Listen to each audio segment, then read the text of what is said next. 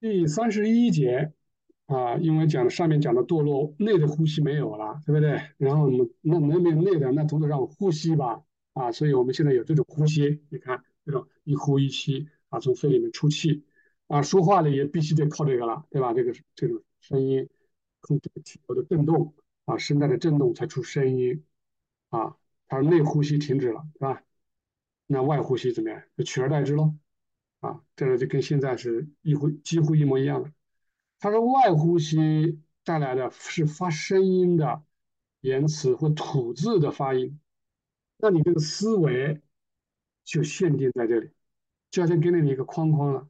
你就限定在这里，思维与言语就好像是一个一个系统，对吧？一个范畴，你就限定在这儿了，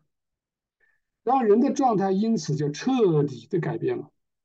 啊，变得不再能拥有之前上古教会那样的一种领受，取而代之的是成为良知的一种另一种，这个叫指示了，这就完全不同了，啊，就完全不同了哈。他说那种指示啊，它类类似，它类似于怎么样？良知。这个良知这个词呢，它有点在啊，比现在我们认为的良知啊，它要稍微好一点。但是比领受呢又差，也是在那个之间啊，在之间，就大概可以揣摩一下吧，哈。也就是，那里面可能经常会有一种声音出来，或者是梦里面，是吧？或者是在这个梦想的时候，或者是在你安静的时候，啊，甚至可能在你做事的时候会突然告诉你一个声音，啊，或者是里面的一种指示，告诉你哈。那思维观念一旦被限定在发生的词这个言辞里，它就再也不能像上古之人那样的。啊，通过内在人受指教的，啊，他只能是怎么通过外在的东西，外在人指教。也就是说，为什么我们现在我们只能通过学知识，通过文字学，再走到理性，啊，通过我们最早还不是知识了，最早就是肉体的感官了，对吧？小小婴孩学会一些经验的东西嘛，然后再慢慢的学一些知识和读书嘛。然后再往上呢，这些理性的指导，知道怎么样是辩证的思维啊，你学几何证明题，知道什么是什么归纳演绎，对吧？然后再慢慢慢慢往上跳到灵性属灵的那一块，也就是我们圣经所讲的，对吧？你要从埃及，然后这个再进入亚述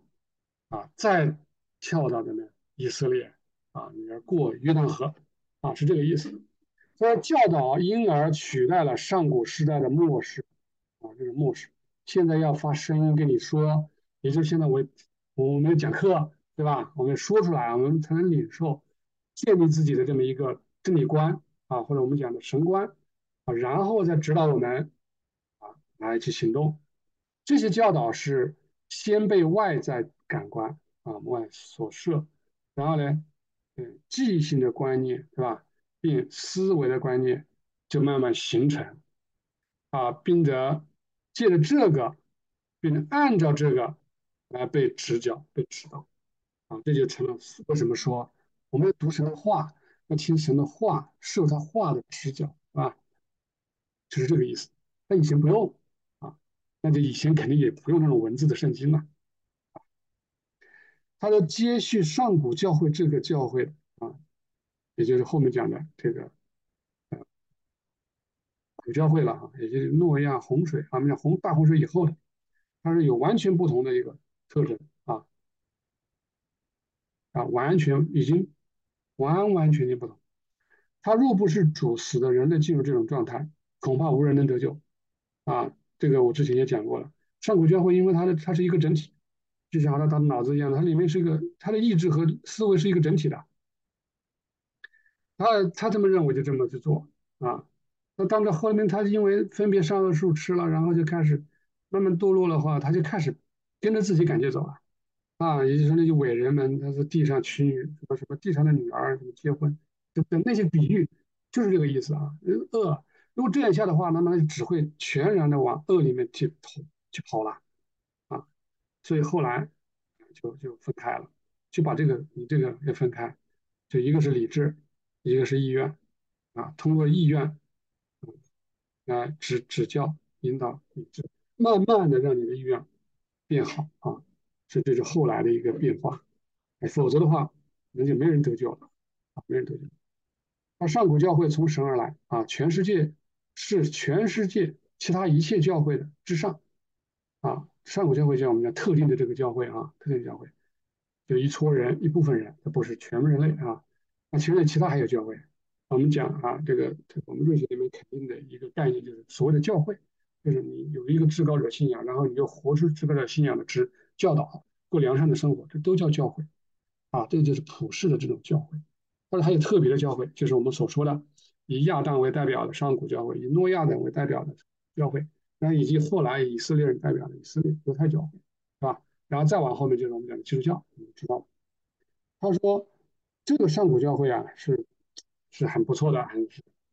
在至上的，对吧？因为他为什么至上？他是在处于这种对主之爱的良善当中